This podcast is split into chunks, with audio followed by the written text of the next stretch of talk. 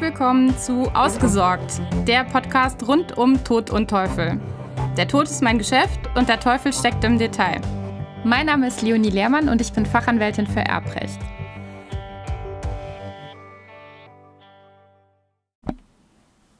Die heutige Folge ist eine Urteilsbesprechung.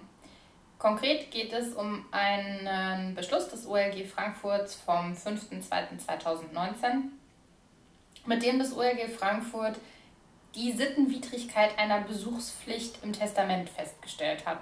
Ich fand das so schön skurril, dass ich dachte, das passt ganz gut hier für den Podcast. Und äh, ja, das war der Fall. Der Erblasser hatte ein Testament errichtet, in dem er seine Ehefrau zu 25 Prozent eingesetzt hatte, seinen Sohn zu weiteren 25 Prozent und seine Enkelkinder zu 50 Prozent untereinander zu gleichen Teilen. Aber die Enkelkinder sollten nur dann Erbe sein, wenn sie den Erblasser mindestens sechsmal im Jahr besuchen würden. Tatsächlich haben die Enkelkinder das aber nicht gemacht und trotzdem ihren Erbanteil beansprucht.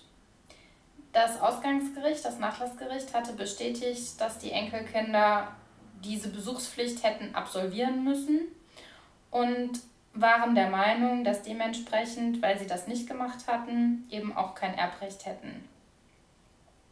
Das Ganze ging in die Beschwerde und das OLG Frankfurt sah es anders. Das OLG Frankfurt war der Meinung, dass diese Verknüpfung von Besuchspflicht und Erbenstellung sittenwidrig sei.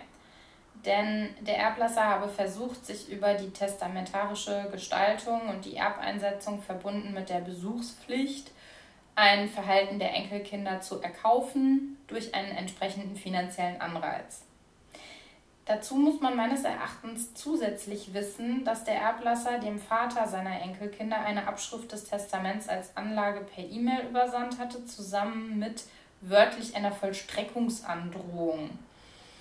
Er hatte also offensichtlich über die reine Testamentsgestaltung hinaus schon im Vorfeld versucht, diese Besuchspflicht durchzusetzen und entsprechend Druck gemacht.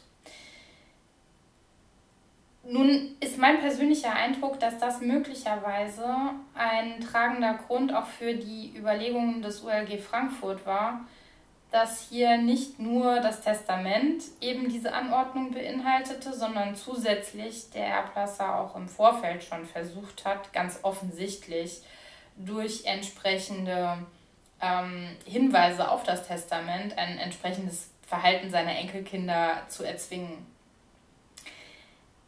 Ob das nun wirklich letzten Endes die entscheidende, der entscheidende Punkt für das OLG war, vermag ich nicht zu sagen, aber ich denke schon, dass das mit in der, Bescheid, mit in der Entscheidung berücksichtigt worden sein wird, einfach weil man da ein erhebliches Störgefühl hat.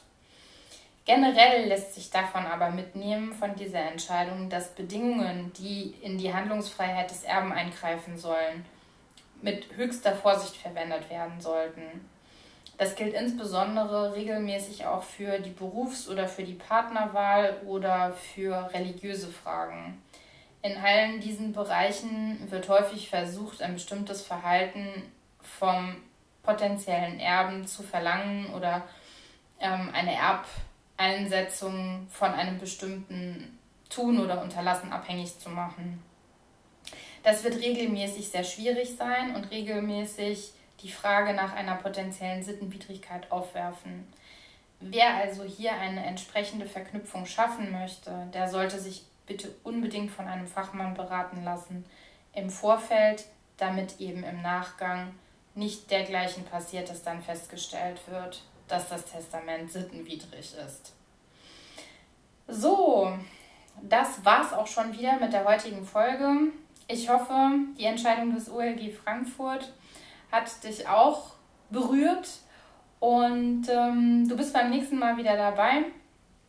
Hinterlass mir doch gerne eine Bewertung oder eine Rezension, wenn dir das gefallen hat. Danke!